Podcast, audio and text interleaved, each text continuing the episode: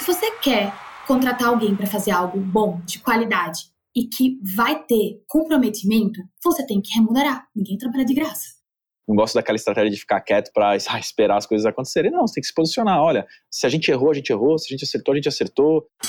Você já deve ter ouvido que marcas que produzem conteúdo têm mais chance de sobreviver, certo? Mas como fazer para se destacar em um mundo que produz 200 milhões de conteúdos por segundo?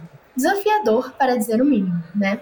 Para chamar atenção em meio a bilhões de textos, fotos, reels e TikToks, as empresas têm recorrido ao marketing de influência, pegando carona na credibilidade e fama dos produtores de conteúdo.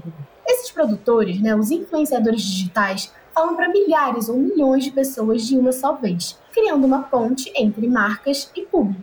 Quando bem trabalhado, o marketing de influência tem um potencial altíssimo. E o Brasil é um campo fértil para essa estratégia. Afinal, um estudo promovido pela agência We Are Social apontou que o brasileiro passa, em média, 10 horas por dia conectado.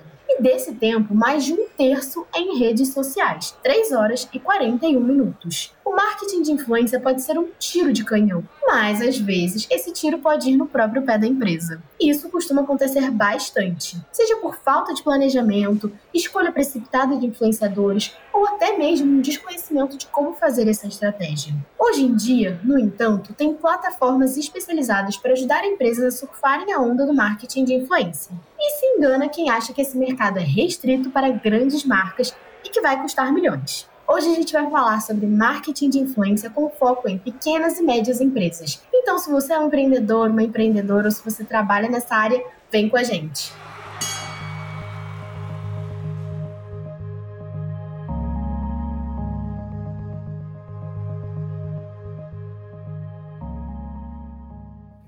Eu sou a Mavi, estrategista de conteúdo aqui na Vindi e anfitriã do Dentro do Ring. Para falar sobre esse assunto tão quente, trouxemos uma dupla de convidados de uma das empresas que é referência no mercado de influenciadores no Brasil, a Squid. A Squid é a primeira empresa de marketing de influência do Brasil. Foi fundada em 2014 e se especializou em conectar marcas a influenciadores. Em 2019, entrou na lista das 100 startups to watch, como uma das empresas mais promissoras do mercado. E, em 2021, passou a fazer parte do Local Web Company. A Squid é parceira de grandes marcas, como Coca-Cola, Spotify, Ambev, Unilever, UFC e mais. Recentemente, a empresa passou a apostar em democratizar o marketing de influência, lançando um produto exclusivo para pequenas e médias empresas, o Squid Go. Para falar sobre todo esse mercado, a gente recebe aqui o Felipe Oliva, cofundador e CEO da Squid. Seja muito bem-vindo, Felipe. Olá, Maria. Eu que agradeço o convite. É um prazer estar aqui com vocês. Estou muito feliz aqui de contribuir um pouquinho para todo mundo sobre o trabalho da Squid, como é que a gente vem democratizando cada vez mais o marketing de influência, como você falou. Que demais! E também quem vai participar do nosso papo é a Duda Dias, gerente de novos negócios e parcerias na Squid. Seja muito bem-vinda, Duda. Muito obrigada, Maria. Estou muito feliz de estar aqui hoje e espero trazer um pouquinho de conhecimento de mercado e bater um papo bem legal com vocês hoje. Muito obrigada. Antes de dar start nessa conversa, aproveita para seguir o Dentro do Ring no seu player de podcasts favorito. Se você está ouvindo gente no Spotify, não esquece de avaliar o nosso podcast com 5 estrelas. Se você está ouvindo pela Apple Podcasts, Deixa a sua recomendação, deixa lá o seu comentário e avalia também. Então a ideia hoje, né, é a gente falar um pouquinho sobre esse marketing de influência pensando nos pequenos e médios empreendedores. É, na visão de vocês, como que essas pessoas podem se beneficiar do marketing de influência? Como colocar isso dentro de uma empresa que não é uma super empresa, com uma super estrutura de marketing? Eu acho, Maria, que esse é o principal tabu que a gente está querendo quebrar né, nesses últimos anos, né, e vamos continuar batalhando por isso nos, nos anos futuros, que é mostrar que marketing de influência é realmente para qualquer empresa. E o mercado de, como todo de marketing de influência ele veio evoluindo muito nos, nesses últimos anos, né? Como você comentou, a Squid vai completar agora oito anos. Então a gente vem trabalhando quando aquilo tudo era mato, a gente brinca. Então não tinha nem a palavra influenciador digital. E aí hoje a gente vê cada vez mais esse mercado crescendo, evoluindo, novas tecnologias surgindo e tornando tudo cada vez mais acessível. Até saiu uma pesquisa recentemente falando que no Brasil a gente tem, tem cerca de 500 mil influenciadores digitais. Então isso mostra que tem influenciador digital para todo mundo. São várias segmentações específicas que a gente pode encontrar, são várias comunidades diferentes. Então existe um trabalho muito bacana ser feito para conectar os pequenos e mostrar que essa estratégia também é acessível para eles. Então, cada vez mais a gente vê novas marcas surgindo, né? As, principalmente essas marcas nativas digitais, que, que o pessoal chama, que são marcas que já pensam em usar os influenciadores desde o comecinho. Né? Algumas marcas ainda que usam os influenciadores, né? Que os próprios influenciadores são sócios e começaram a crescer e hoje já viraram grandes empresas, não são mais pequenos e médios negócios, são grandes negócios. Então, a, a está aqui realmente para trazer tecnologia e permitir que, o, que os pequenos e médios negócios consigam usar essa estratégia de uma forma super simples, de uma forma super escalável, para que eles consigam focar no dia a dia. A gente, a gente brinca, acho que essa é a grande diferença, né, da grande empresa, que a grande empresa acaba tendo muito recurso para pessoas, para ficar focada em estratégia de marketing, olhar só para aquilo. E um pequeno negócio não, né? Às vezes você tem uma pessoa que faz, está vestindo vários chapéus diferentes. E aí, então, nosso intuito aqui é deixar a tecnologia cada vez mais simplificada para que eles consigam acessar e trabalhar marketing de influência de uma forma super simples. Verdade. E Duda, tem uma coisa também, né, é, trazendo um pouco aqui um, uma métrica, que é assim, número de seguidor é uma coisa que a galera ainda tem um pouco de apego, né? Ai, nossa, mas eu quero influenciador com muitos seguidores, não sei, tem que ter mais de não sei quantos mil. É, mas isso não pode ser né, a única métrica para avaliar na hora de contratar um influenciador, certo? O que, que as pessoas assim que estão começando a fazer isso sozinhas, que estão ali putz, não sei ainda como começar, o que, que elas precisam prestar atenção na hora de planejar uma campanha de marketing de influência? Perfeito, Maria. Inclusive, isso é uma coisa que a gente bate muito na tecla. Não adianta uma pessoa ter milhões de seguidores e não falar com seu nicho, não falar com o público que você quer atingir. Então, antes de mais nada, quando você vai contratar um influenciador, você tem que se perguntar: esse influenciador é um consumidor potencial da minha marca? Ele realmente usaria o meu produto? Então, quando a gente começa a pensar assim, faz muito mais sentido entender que vai ser alguém que vai ser o embaixador, que vai te mostrar e que vai ter um grupo de pessoas que estão afim de consumir o seu produto. Tem um caso assim que eu gosto sempre de contar, que foi uma marca que chegou para mim para fazer um, era um lançamento, ela contratou uma, uma influenciadora de 27 milhões de usuários e não deu retorno era um produto para acne e a influenciadora nunca falou de pele, a influenciadora sempre teve uma pele perfeita, então não passava legitimidade o que ela falava. Quando ela foi falar sobre um produto de acne, não converteu com as pessoas porque ela não tinha realmente autoridade no assunto. Então acho que a primeira coisa que a gente vai pensar na hora de contratar o um influenciador é entender se ele fala com o seu nicho. Eu acho que esse é o grande ponto do marketing de influência, é que você consegue contratar uma pessoa que além de criar o conteúdo para você, ela já possui uma uma base para você veicular essa propaganda. Então você tem uma grande oportunidade de falar para o público que você quer que te consuma. Então você encontrar pessoas que estão lá é importante. Ah, você quer falar sobre perucas você não vai chegar para uma pessoa que nunca usou peruca na vida, que não fala sobre isso. Você vai falar sobre maquiagem para uma pessoa que nem usa maquiagem. Não pode. Então você entenda alguém que tem uma legitimidade naquele assunto. E aí, quando ela for falar sobre o seu produto, ela vai passar credibilidade e confiança. É verdade. E aí também, né, cada vez mais a gente tem visto é uma leva, né, de influenciadores que a gente brinca até que são influenciadores um pouco mais orgânicos, assim. Às vezes pessoas, né, que não, não são muito óbvias, como o Casimiro o Luva de Pedreiro, que está bem famoso também agora. É, o que, que, vocês veem, né? O que, que, tem funcionado? Até a gente fez uma gravação aqui com a Beatriz Guarese, que é da Beats to Brands, e ela falou um pouco sobre a, a tendência, assim, no relatório de tendências, ela trouxe a tendência de influenciadores autênticos, né? Então, influenciadores que são um pouco menos aquela coisa assim de, ai, nossa, eu tenho uma vida perfeita, minha vida é maravilhosa, olha, eu tô viajando hoje para tal lugar, amanhã para outro. É, e trazer um pouco disso conecta com as pessoas, né? A gente vê aí que o Casimiro tá super estourado. Enfim, tem uma, uma coisa que as pessoas buscam se conectar com pessoas que são mais parecidas com elas, né? O que vocês veem, assim, de mudança no mundo da influência? Vocês acham que realmente teve uma mudança de pessoas que eram muito lifestyle para uma coisa mais real, para mostrar um pouco mais dos bastidores? Como que é isso na visão de vocês? A, a, gente adora falar sobre esse assunto, Maria, porque assim, a Squid, quem conhece, quem visita aqui no escritório, a palavra autenticidade está na parede e está desde o comecinho da Squid, porque a gente enxergou exatamente isso que você está falando, assim, que a forma como as pessoas eh, enxergavam a publicidade, ela ia mudar. As novas gerações, então essa a, a galera mais jovem, que está virando cada vez mais o, o, consumidor, né, o jovem, ele não tem poder de consumo, conforme ele vai crescendo, nos últimos oito anos ele cresceu muito, ele vai vai virando um consumidor. Então hoje essa geração já está consumindo pra caramba. E essa geração, ela acredita muito nessa comunicação cada vez mais autêntica. Ela não acredita naquela comunicação antiga de, do garoto, da garota propaganda, que é perfeito, que é impecável, não sei o que lá, ele não se identifica. Então é exatamente esse fenômeno que você falou dos influenciadores que são cada vez mais autênticos, que a gente se conecta, a gente se interessa, a gente engaja. E aí teve um fenômeno ainda um pouquinho mais forte, que aí a pandemia acelerou um pouquinho,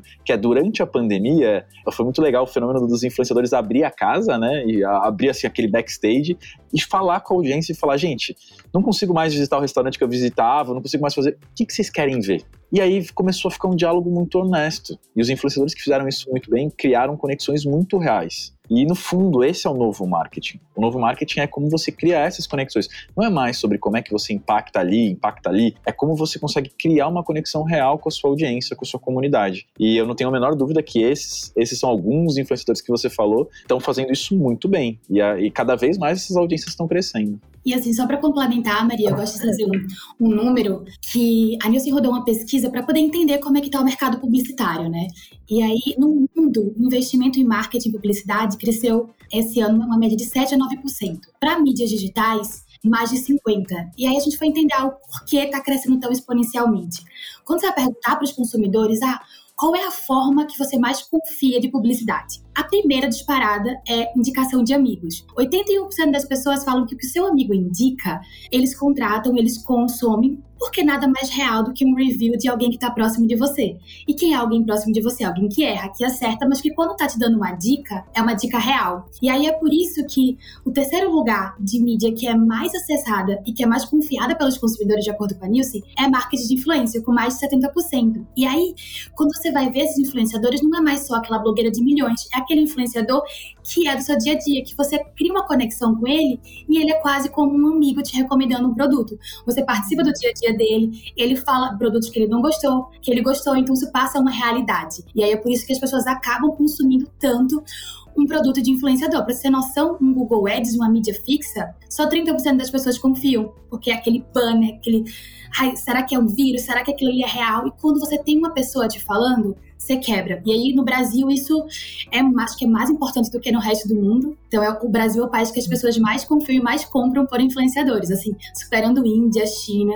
Aqui a gente realmente tem isso de influenciador muito forte e a gente tende a levar muito como o nosso amigo comentando um produto. É, tem isso mesmo, né? De ajudar também a humanizar a marca, né? Quando você vê uma pessoa ali indicando, quando você vê como funciona no dia a dia dela, né? E além dessa conexão emocional, a gente sabe que no final das contas, as marcas acabam buscando, acabam ficando de olho também nos números, né? Como que é, vocês sugerem, né? Como que vocês ensinam as pequenas empresas, pequenas e médias empresas a garantir o ROI de uma campanha, a avaliar, a entender como que isso, será que converteu, não converteu? Porque se você entrar, por exemplo, lá no Instagram, aí vamos supor, né, você pede para o influenciador mandar lá, vá, manda aí seus insights. Aí você vai lá, tem tipo milhões de números, vários dados. Às vezes não é muito do dia a dia da pessoa que está começando a entrar nessa nesse mundo de marketing de influência, né? Como que é? Como que vocês trabalham isso? Acho que a principal dica que a gente pode dar aqui pro pessoal, Maria, é pensar na, a gente fala na jornada do consumidor, na jornada do cliente. Então, todo negócio, né, ele deveria estar preocupado assim, ah, como que o meu cliente me encontra? Como é que ele vem? Aonde ele me, aonde ele me acha? Como é que ele toma a decisão de comprar o meu produto, contratar meu serviço, ir no meu restaurante? Então, assim, você tem que entender exatamente a, a jornada desse seu cliente. Em cima dessa jornada, você consegue trazer os influenciadores certos para influenciar a jornada. Então, eu vou dar um exemplo.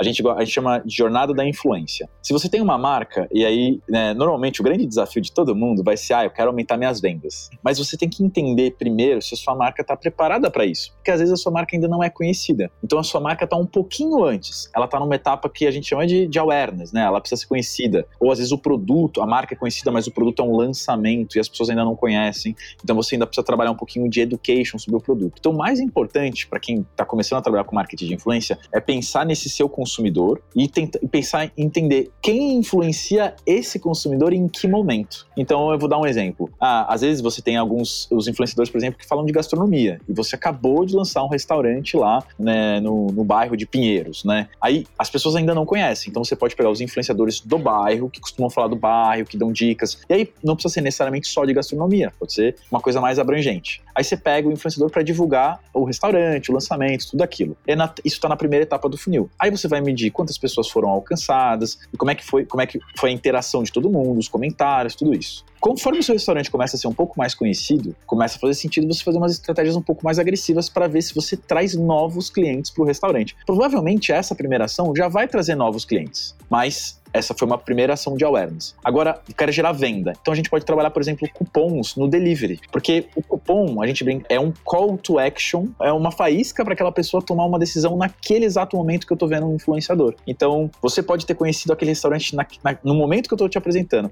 Mas por que, que você vai comprar agora? Às vezes você não quer. Aí quando você vê um desconto, você vê algum agrado, você vê um brinde, aí você fala, não, eu quero agora. Então você empurra para o finalzinho da jornada e faz uma conversão. Então, se assim, eu dei alguns exemplos de métricas que você você tem que olhar no funil, mas o mais importante é você estar tá preocupado assim, que etapa eu estou querendo usar os influenciadores? Como, quem eu quero impactar naquele momento? E aí você encontra os influenciadores certos para aquele momento. Acho que, acho que esse é o principal. Mas esse exercício de empatia com o, com o consumidor, às vezes a gente esquece, né? Ah, eu quero só trabalhar com marketing de influência. Mas calma, você tem que pensar por quê, né? Quem que é essa pessoa que eu quero influenciar? E vocês veem uma diferença nos nichos, assim? Tipo, ai, nicho de gastronomia, como você comentou, é mais fácil, o nicho de beleza, que é mais disputado. Como que é essa questão dos nichos, assim, dentro da influência? Quanto mais nichado, normalmente maior o engajamento vai ser do influenciador. Então, ah, eu sou uma influenciadora que falo sobre comida é vegana gluten free. Então, nossa, eu tenho um tema muito específico. Então, as pessoas que vão me seguir, elas realmente querem consumir esse assunto,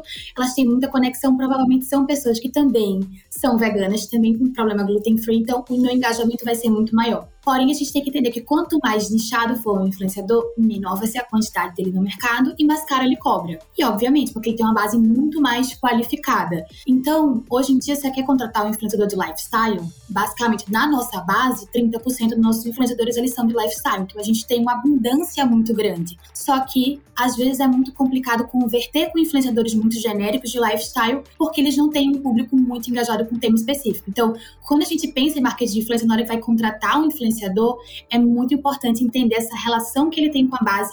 E se você é uma marca pequena, procure sempre um influenciador nichado, porque de que adianta? Se ele vai ser um influenciador grande que vai fazer um post para sua marca, às vezes vai chegar 50 mil pessoas que vão acessar o seu Instagram por conta disso. Quantas dessas 50 mil pessoas vão ser clientes e potenciais e quantas não chegaram lá só por um, uma indicação de alguém aleatório e não converteu? Então você tem que pensar muito assim em base qualificada. Acho que isso é muito, muito importante. Acho que a grande proposta que as pessoas têm que ter também é em tornar a estratégia sustentável. Assim, uhum. nada é do dia para noite, né? Então toda estratégia de, de ads, por exemplo, com retargeting, tinha até um estudo antigo, esse estudo é antigo, tem que ver como é que isso está hoje, né, na jornada de consumo do digital. É, a gente tinha que ser impactado, acho que era 15 vezes até a gente comprar um produto. Então a gente visitava, a gente via um anúncio, visitava o e-commerce, saía, daqui a pouco tinha um retargeting, aí eu via a loja no shopping aí eu decidi comprar. Então eu tinha que ser impactado várias vezes. Hoje acho que isso mudou bastante, tinha que me atualizar para ver como é que tá isso. Então com marketing de influência é a mesma coisa. Às vezes não é só aquele influenciador fazer uma única postagem sobre o seu produto. Ele precisa trazer o produto dele na rotina dele, no dia a dia, para ele começar a tornar o produto conhecido, aí depois ele começa a falar dos benefícios do produto, aí depois ele trabalha a conversão daquele produto. Então assim, não é do dia para noite. Então os micro influenciadores a gente consegue sustentar mais esse tipo de estratégia, ter um prazo maior de sustentação,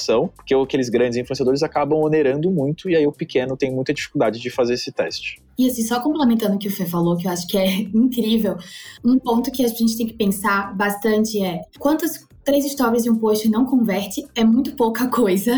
É que nem a novela da Globo. Ah, se passa uma propaganda, tem que passar milhares de vezes e outra. Qual tem acompanhar não só o número per si. Qual é a, a forma de conteúdo que de comentário que, por exemplo, tá vindo num post? Muitas vezes você contrata, ah, um homem muito lindo para falar de cueca. Aí você vai olhar os números, você teve um alcance gigante na campanha, você teve 50 mil comentários, então você achou que você tá criando uma conexão genuína com as pessoas. E aí, quando a gente vai olhar qualitativamente, os comentários eles são, ai, que homem gato, que homem gostoso. Então, não são.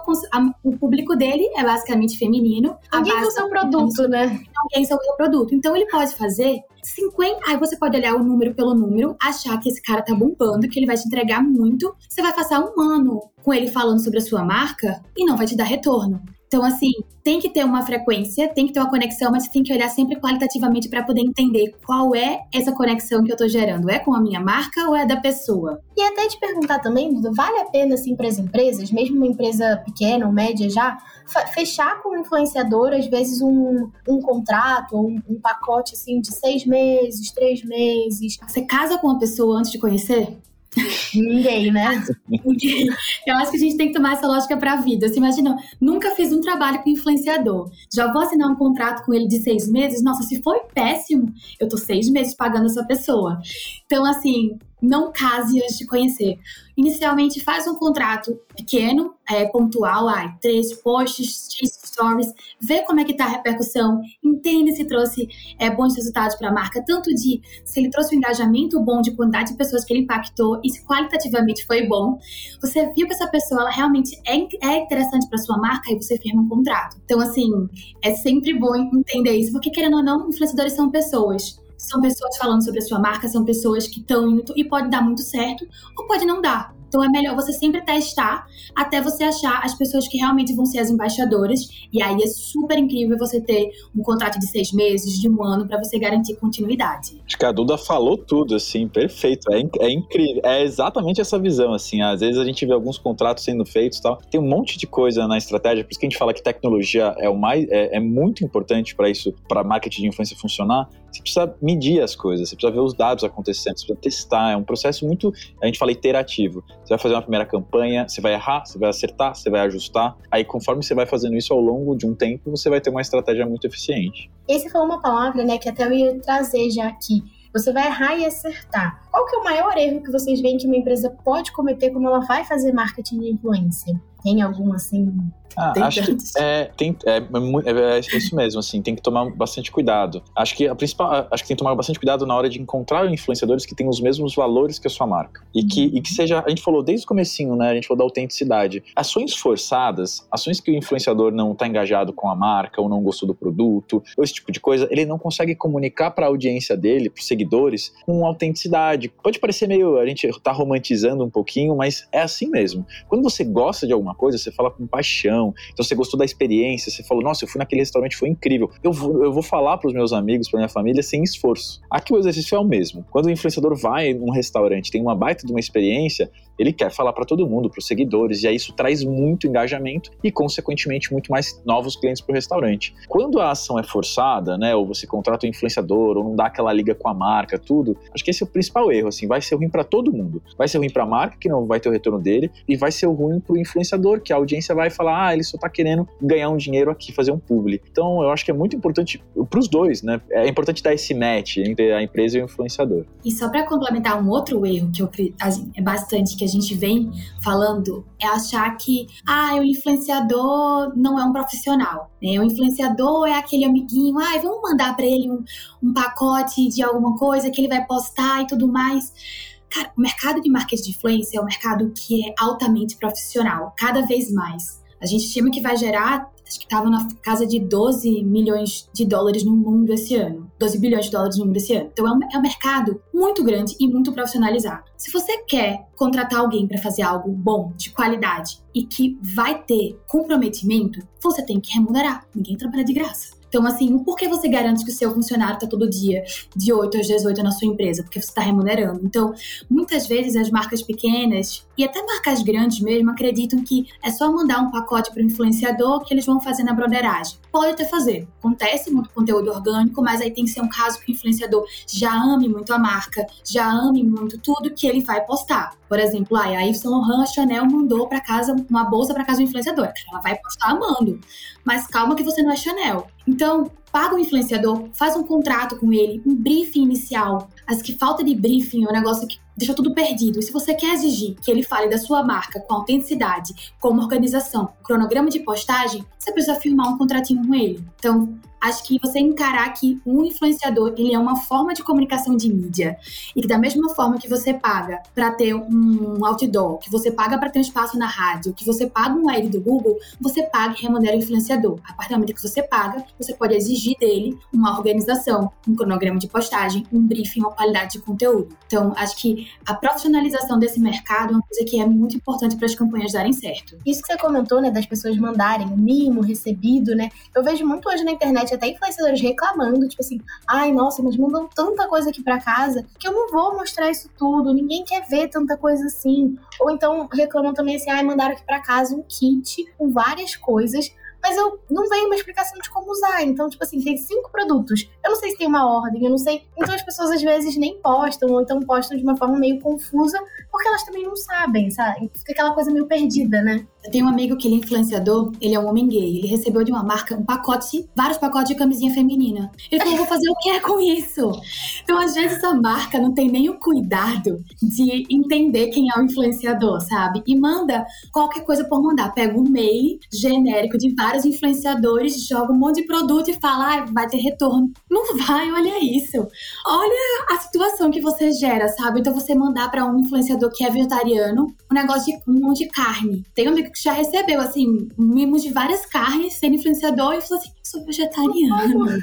O que é que eu vou fazer com isso? Então, assim, a marca às vezes acaba que a gente pode até ir contra os valores do influenciador e ao invés de ele receber um post positivo, tem influenciador que ainda né? posta falando mal. Olha isso, marca X me mandou isso aqui, eu sou vegetariano, papapá, então se queima. Então, pesquisa, faz organizado, sabe? Eu acho que.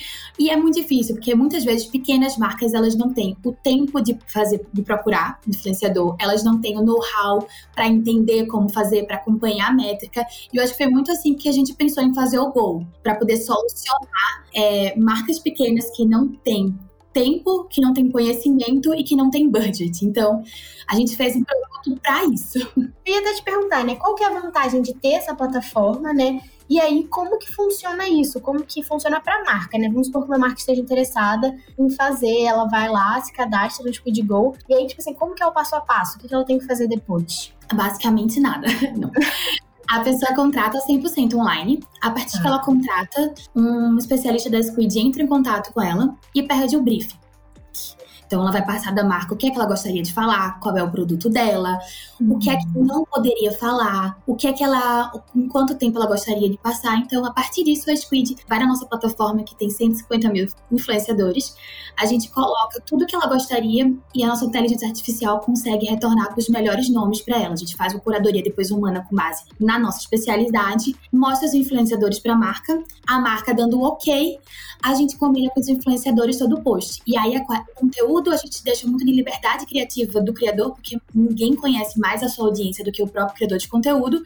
E no final, a gente entrega para a marca o relatório completo de todas as análises de dashboard para ela com quem foi a audiência impactada, quantas pessoas viram, quantas pessoas comentaram, qual foi o gênero, qual foi a cidade, o estado. Então a gente dá para ele todas as informações e por influenciador para que ele saiba é, se a, a campanha deu certo, qual foi o influenciador que mais trouxe retorno e aí ele consegue cada vez mais afunilando para trabalhar com os melhores influenciadores para ele. Mas a gente acaba que fica com toda a parte e era algo que a gente sempre fez para grandes marcas, né? A gente sempre fez para grandes empresas e a gente sentia que, caramba, é uma coisa que é, é, uma tecnologia que é tão boa e hoje em dia fica na mão de poucas empresas. Vamos democratizar. E a gente liberou a partir de 3 mil reais para qualquer empresa poder contratar. Muito bom. E você acha que tem um pouco mais de dificuldade, assim, de fazer marketing de influência quando você tem um serviço?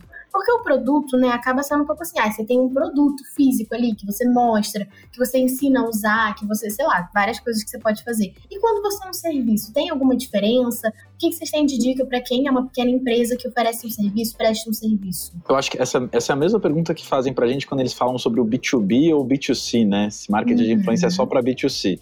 E a verdade, assim, o que eu tenho falado em palestra é que marketing de influência é para todo mundo. A dúvida que você tem que ter como negócio é se influenciador digital é para o seu negócio. Mas que tem algum influenciador no seu processo de, de venda, eu não tenho a menor dúvida. Só que você precisa se perguntar quem é esse influenciador. No caso dos serviços, eu acho que é, é, é totalmente, se for um serviço para B2C, é, é totalmente aplicável, só que o influenciador precisa viver a experiência do serviço. O produto, às vezes ele já tem, ele já é fã da marca, ou ele ganha, é mais fácil, mais acessível. Agora, o serviço, às vezes ele precisa, com certeza, para ele poder falar com propriedade e com autenticidade, ele tem que viver o serviço. E aí acaba deixando um pouquinho mais complicado. O produto às vezes acaba sendo mais simples para enviar, mas os dois são totalmente possíveis de se trabalhar. E nesse processo, né, da gente trabalhar com influenciador, também tem uma coisa que as pessoas acabam reclamando um pouco, que é assim, ah, é, me mandaram aqui um briefing e querem que eu fale exatamente palavra a palavra que a marca quer. Tipo,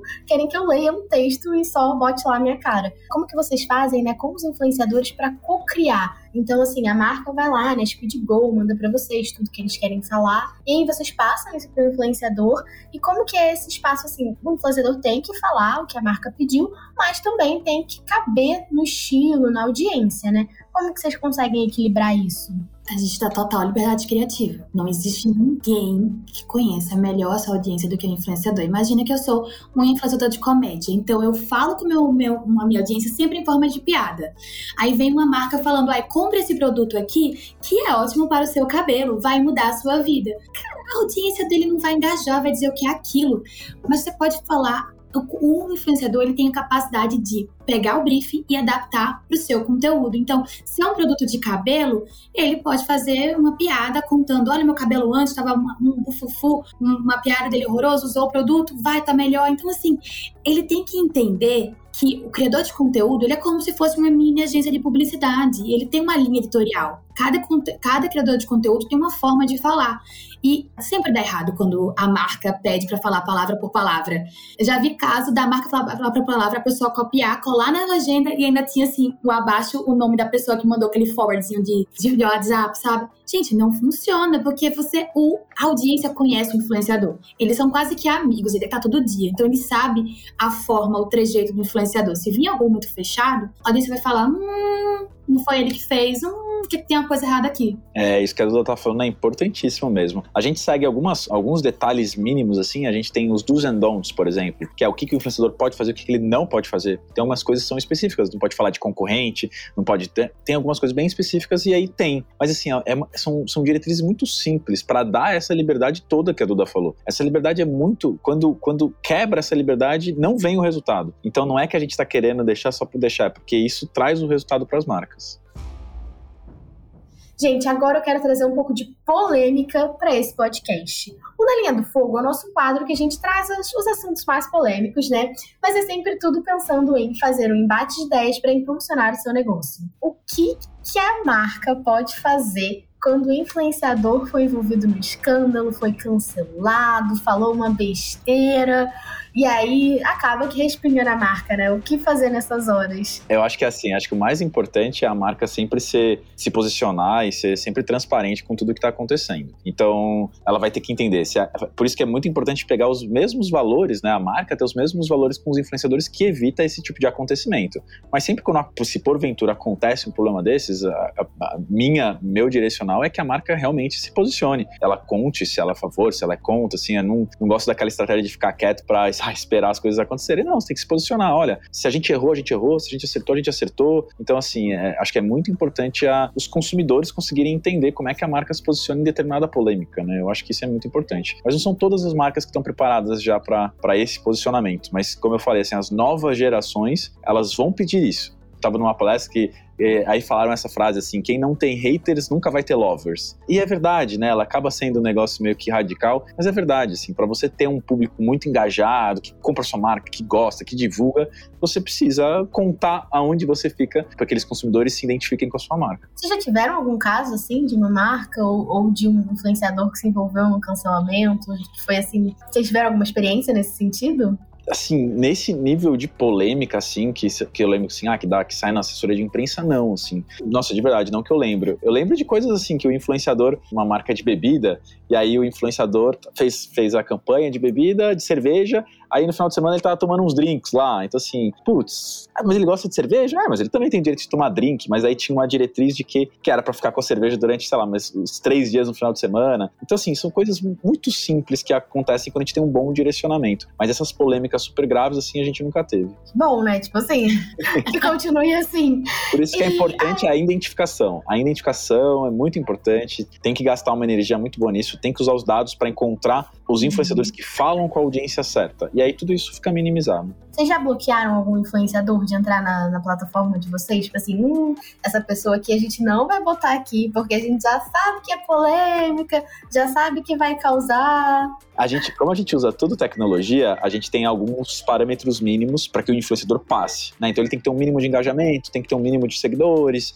aí ele consegue entrar. Agora, para ele ser selecionado para algumas campanhas, ele também tem que ter algumas outras diretrizes. Então, assim, tem influenciadores que tem várias artimanhas nas redes sociais para você atrair like né? Você conseguiu like, conseguiu engajamento, tem os robozinhos, os bots, então tem várias coisas. E aí hoje a nossa tecnologia consegue identificar quem está usando esse recurso, quem não está. Quem tem uma audiência, às vezes a gente brinca que o influenciador é aqui do Brasil, né? Mas tem uma audiência lá na Arábia e ele nunca viajou. Então é, pô, da onde que vem essa audiência? Então assim, às vezes é uns robôs, tem, tem várias coisas diferentes. Então aí esse tipo, o que acontece é que essa pessoa não vai ser selecionada para as campanhas. É, faz sentido, né? Porque a marca não quer falar com uma pessoa que nem é daqui do Brasil, né? Exato, exatamente. O bom de ter uma tecnologia por trás é que a gente consegue identificar. E às vezes, para uma pequena marca que muitas vezes fecha diretamente com o influenciador, ele mostra o número de seguidores, o número de engajamento, e a marca não tem o conhecimento de da onde vem essa audiência, qual é a idade da audiência, há quanto tempo ele construiu essa audiência, que é uma pessoa que vai de um seguidor a um milhão, ou a pessoa saiu do Big Brother, ou vazou um vídeo pornô, ou ela comprou seguidor. Mas assim. Não tem não outra alternativa, né? Então, o bom de ter um analytics por trás e a marca se for, ah, não vou contratar pelo Spirit, vou fazer o meu minha própria contratação. Pede para o influenciador todos os dados dele, inclusive da onde vem a audiência, da construção, porque isso o dash do influenciador permite. Então, seja chato, peça todas as informações, analise todos os posts, quase todos os posts, que alguns têm milhares, mas assim, faça realmente uma, já que você faça uma curadoria, porque aí você consegue já é, se poupar de muita coisa. E aí, mais uma pergunta, assim, que às vezes eu vejo um pouco de polêmica é: hoje em dia, né, as próprias redes sociais indicam, e até o Instagram já criou, né, uma tag para você colocar o hashtag public, é, parceria paga com. Vocês acham que isso. Como que é isso para quem tá do outro lado, né, para a audiência. As pessoas sabem que é uma publicidade, como ser autêntico e criativo mesmo estando ali, publi. É, como que vocês orientam até os próprios influenciadores nesse sentido? Acho que hoje as legislações como um todo é, é, é, muito importante que a publicidade seja transparente. Então todas as publicações que a gente faz, ela vai com todas as tags necessárias para garantir que a audiência saiba que aquilo lá é uma publicidade, que aquilo lá está sendo pago. E essa é a grande dificuldade de, de toda a indústria da comunicação e do marketing, que é, mesmo as pessoas sabendo que é uma publicação, as pessoas prestarem atenção. Por isso a importância da criatividade do conteúdo incrível. Então tem, tem, uma, tem uma outra frase que fala assim: ah, eu não tenho como é que é? Eu não tenho 30 segundos para ser interrompido, mas eu tenho 25 minutos para ver uma boa história. É exatamente isso. E a gente tem que fazer esse exercício com a gente, né? Eu não gosto de ser interrompido quando vem um banner, quando vem um anúncio do nada. Não gosto, vou lá e fecho, nem presto atenção. Mas se vem um influenciador e faz aquele conteúdo engraçado, ou aquele look do dia que vai me ajudar, né? Putz, eu tô querendo comprar uma roupa, não sei que roupa que eu vou num jantar, não sei o que lá. Aí vem o look do dia, que às vezes o pessoal fala, ah, mas é o look do dia. Tem um monte de gente que se inspira, a maquiagem, que não sei o que lá. Esse tipo de conteúdo, eu fico lá prestando atenção atenção. Se demora um minuto, dois minutos, três minutos, eu presto atenção independente de se for uma publicidade ou não. Então, acho que essa é a grande dificuldade da indústria como um todo e os influenciadores navegam nisso muito bem. Mesmo sinalizando que é uma publicidade, os conteúdos são muito criativos, são muito legais, são muito divertidos e faz a galera prestar atenção. Acho que o Fê falou tudo. e agora sim, pra gente ir caminhando né, para encerramento, cada vez mais a gente tem visto também a tendência das comunidades, né? Por que, que as comunidades são o futuro assim, do marketing de influência? E o que, que vocês têm de dica para as pessoas criarem uma comunidade para a marca? Ah, eu vou, vou começar aqui, Duda, porque eu sou, sou, fã, sou, fã, fã, da comunidade. sou fã das comunidades. é, as comunidades, assim, eu acredito que o mais importante de, de tudo é que a comunidade ela tem um aspecto colaborativo, né? E para ela ser colaborativa, a comunidade tem que se sentir pertencente àquela marca. Então ela tem que sentir que ela faz parte, que ela ajuda, que ela gera valor, que não é só uma relação transacional de ah, eu vou comprar um produto. Então, acho que o aspecto mais importante é, é essa troca, o sentimento de pertencimento. Se você tiver uma comunidade que sente que ah, tem, a gente gosta de dar muito o case da Lego, que acho que é o case centenário, né? Uma empresa centenária e, a, e tem lá a Lego tem um portal que você consumidor Lego pode falar o produto que você quer. Então, ah, eu quero um Lego desse tipo aqui. E aí depois entra em votação e pode ser que a Lego resolva fazer o seu produto. Acho isso demais, assim, porque aí você, como cliente, você já, com certeza, quando lançar, você vai comprar. As pessoas que votaram no seu produto vão comprar também. Então você se sente muito parte daquela história, parte daquela marca. Acho que isso é uma comunidade muito forte. Não, e é só complementando, assim, comunidade, que agora o mercado publicitário começou a entender que pode remunerar com comunidade, mas é algo que sempre existiu. Acho que desde sempre você vê aqui, ah, o que é esse grupo de motoqueiro Harley Davidson, que essa é uma comunidade de pessoas que amam a marca, amam as motos, se juntam uma vez no mês só para poder trocar sobre aquele universo. Só que isso antigamente não era monetizado, isso não tinha a marca não estava por lá acompanhando. Caramba, o que, que eles estão falando? Porque nessas conversas eles vão trocar.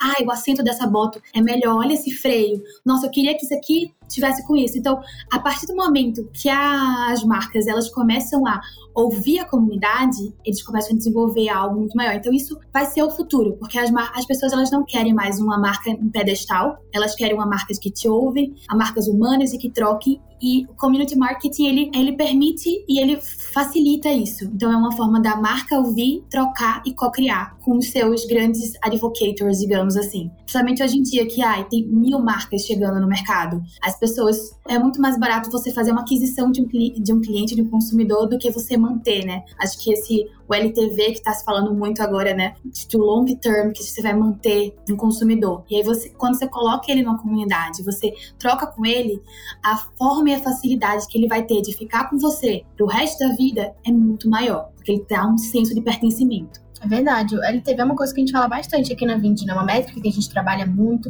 e que a gente até ensina os negócios também a olharem um pouco para isso, né? E aí, gente, eu agradeço muito pelo bate-papo de hoje. Queria que vocês aproveitassem aqui para reforçar um pouco como que as pessoas podem encontrar a Squid, o que, que elas é, precisam fazer, o passo a passo. É só entrar lá no site, é muito fácil, não é, Duda? Sim. Fazer agora meu jabá. Momento hashtag publi, sinalizar. hashtag publi. É muito fácil, é só entrar no site squidgo.com.br. Toda a contratação ela é 100% online. Tem, vai ter lá um botzinho que vai te ajudar, que é uma pessoa de verdade te respondendo todas as suas dúvidas. E para todos os clientes 20, a gente tem 10% de desconto com o cupom 2010. O patrão ficou maluco. então, é só, é só entrar no site. Acho que pode clicar no, no link que vai estar disponível no podcast, já levando para lá. E tem todas as informações de campanha. Vocês podem tirar dúvidas ao vivo com a gente e ainda aproveitar esse mega desconto para começar a investir em marcas de influência hoje mesmo. Bom, é, pode ficar tranquilos que a gente vai deixar todos os links aqui na descrição. A gente vai deixar também o LinkedIn do Felipe, da Duda, então vocês podem ir lá, seguir ele, seguir a Squid, perguntar tudo, não é? Total, estamos aqui muito aberta, a gente adora se comunicar, trocar ideia, e é isso. Muito obrigada. Quer fazer uma, um encerramento aí, Fê? Conta aí. Ah, não, eu só queria agradecer, queria falar que é sempre um prazer estar com vocês. Contem com a gente para ajudar os clientes de vocês a começar a entrar cada vez mais nesse mercado. A gente está super próximo e, e, a gente quer cada vez mais que as empresas enxerguem no marketing de influência uma grande alavanca de crescimento para os negócios deles. É isso aí. Para você ouvinte, muito obrigada por acompanhar a gente até aqui. A gente vai deixar todos os links na descrição desse episódio e também no blog do Dentro do Ring. Agora, fique à vontade para mandar uma mensagem nas nossas redes sociais, arroba vindbr, ou no e-mail marketing.vind.com.br com seu feedback.